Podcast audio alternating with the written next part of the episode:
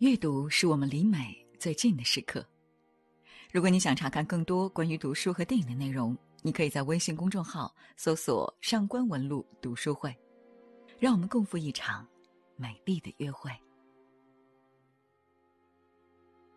各位好，我是上官文露读书会的主播简宁。张爱玲很擅长写婚外情，数量和深度都够。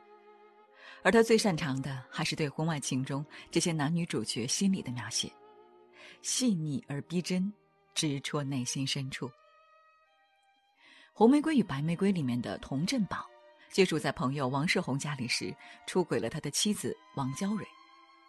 振宝第一次见到娇蕊，就被她迷得癫狂。在娇蕊的浴室里，他捡起她脱落在地面的卷发，然后揣在裤兜里。我想，要不是关锦鹏导演的同名电影选了赵文轩做男主，这幅画面怎么想象都会是有些猥琐的。而振宝当时的心态是这样的：才同玫瑰，也就是他在法国留学时的前女友永绝了，他又借尸还魂，而且还做了人家的妻。好吧，前女友借尸还魂，便是他出轨朋友妻最好的借口。王世宏外出后，振宝回家看见焦蕊穿着一件曳地长袍，他居然说是最鲜辣的潮湿的绿色，粘着什么就染绿了。张爱玲这些暗喻的铺垫也是绝了。王娇蕊本是情场高手的她，一开始还在勾引试探，她稚气而又妩媚地说：“我顶喜欢犯法。”后来他们顺理成章地开始私通。原本只是一场婚外性，但焦蕊却完全沦陷。他说：“我真的爱上你了，你知道吗？我每天坐在这里等你回来。”于是焦蕊写信给自己出差在外的丈夫，告诉他她爱上了别人，要和他离婚。但这时的振宝却害怕了。他本来认为焦蕊是一个任性的有夫之妇，是最自由的妇人。他用不着对他负任何责任，于是振宝告诉焦蕊：“你要是爱我，就不能不替我着想，我不能叫我母亲伤心。”看完这句话之后，读者就可以尽情脑补振宝的渣了。绝望的焦蕊抱着振宝大哭。张爱玲写：“她烫得极蓬松的头发，像一盘火似的冒热气，如同一个含冤的小孩，哭着不得下台。”不知道怎样停止声嘶力竭。后来，振宝娶了白玫瑰孟烟离，但振宝对她并不感兴趣，于是他在外面一边嫖，一边在家里和社会上充当好男人。终于有一天，在公交车上，振宝和焦蕊重逢了。关于这次重逢，张爱玲笔墨不多，说振宝看着她。自己当时并不知道，他心头的感觉是难堪的嫉妒。为什么振宝嫉妒焦蕊？焦蕊虽然当年曾被振宝残忍抛弃，现在也已经步入中年，容颜不在，但是她却有一个爱她的男人，一个可爱的儿子，并且她在振宝那里学会了爱。这种爱不是受过伤后就缩进壳里。而是即使遍体鳞伤，还是要爱。所以你看，张爱玲到底是偏爱焦蕊这样的女人。她的那句话“爱就是不问值不值得”，说的就是如焦蕊当年那般低到尘埃的女子。低到尘埃，但最终不还是开出花来了吗？振宝呢，在一段无爱的婚姻中，他究竟是怎样挨过来的？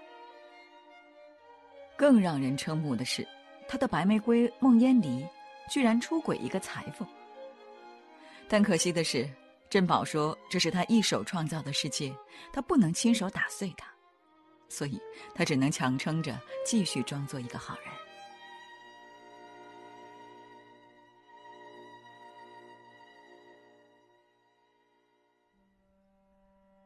张爱玲严重的婚外情很不同。相比于其他的情形，殷宝燕的婚外情显得莫名其妙而又滑稽，还有些愚蠢。但是这个女人可不是让我们一味嘲讽的，因为她的身上会有我们很多人自己的影子。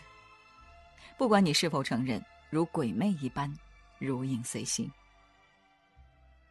尹宝燕的故事也同样真实可考，但不同的是，这一次是他主动找到张爱玲诉说的，并希望张爱玲能够把她的故事写出来。尹宝燕是张爱玲的学姐，是当时学校里的风云人物。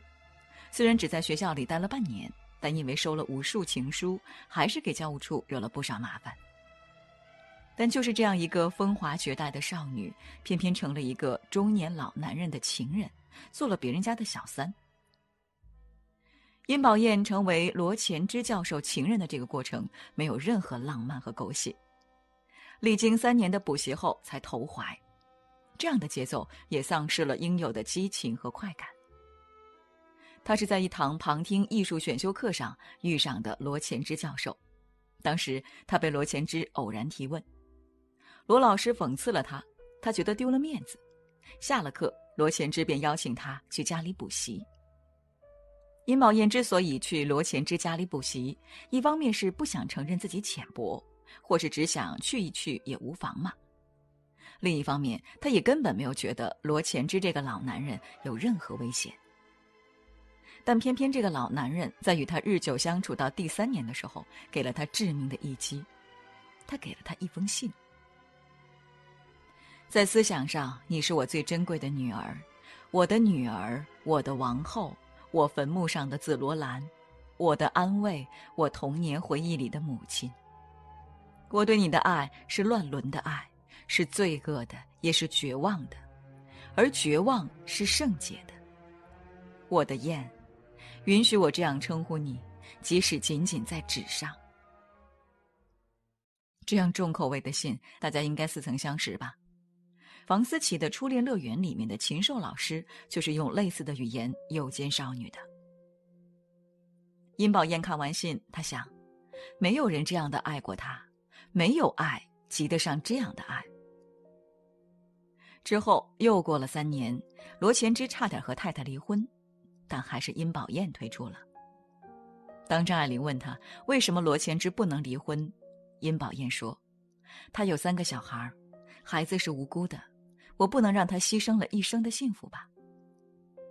张爱玲说：“可是宝燕，我自己就是离婚的人的小孩子，我可以告诉你，我小时候并不比别的孩子特别的不快乐。”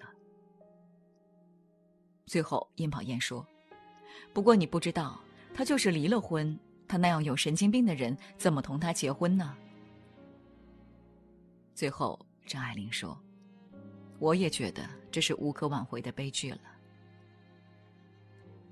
悲剧的滋味是多层次的，有殷宝燕失去了珍贵的六年的花季青春，有一场无果的爱恋带给女人的悲剧的底色。后来她嫁给了一个空军，又很快离婚了。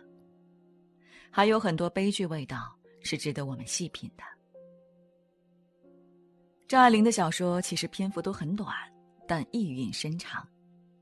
像王娇蕊和殷宝燕这样的女子。本来都是非常骄傲的，可为什么会沦陷于根本不值得的男人呢？张爱玲给出了这样的解释：其实他们的事，也就是因为他叫他看不入眼。是有这种女孩子，追求的人太多了，养成太强的抵抗力，而且女人向来是以退为进，防卫就是胜利，抗拒是本能的反应，也是最聪明的。只有绝对没有可能性的男子，他才不防备。他尽管可以崇拜他，一面笑他，一面宠惯他，照应他，一个母性的女弟子。于是爱情趁虚而入，他错会了意，而他因为一直没有遇见使他倾心的人，久遇的情怀也把持不住起来。相反的，怕羞的女孩子也会这样。碰见面貌相当的，就囧的态度不自然，拒人于千里之外；年纪太大的，或是有妇之夫，就不必避嫌，结果对方误会了，自己也终于卷入。这大概是一种妇科病症，男孩似乎没有。张爱玲的文字，之于每一位读者，其实就是一面照妖镜。通过那一个个角色，一次次或奇葩、或悲剧、或闹剧的经历，让我们看到什么是活成了自己都讨厌的样子。王娇蕊因为美丽轻浮而出轨，又因错把激情当爱情，最终在一个虚伪又有些猥琐的男人面前溃不成军。但中年以后，她还是和生活和解。也得到了一份安稳的爱情，因为即使他曾经愚蠢的痴心错付，但终究他还是肯为爱赴汤蹈火的。所以，命运还是会奖励赤诚之心的，虽然往往不是马上，虽然要先让他很痛，很痛。相比之下，殷宝燕爱的不彻底，走的也拖泥带水。离开了老男人，本可以和年轻男人重新生活，可他又发现不会再有老男人那样的宠溺，一直在比较中摇摆，终因不满足而离婚。所以张爱玲说，这是一场无法挽回的悲剧。悲剧的原因根本不在是否离婚或孤独终老，而是爱无能。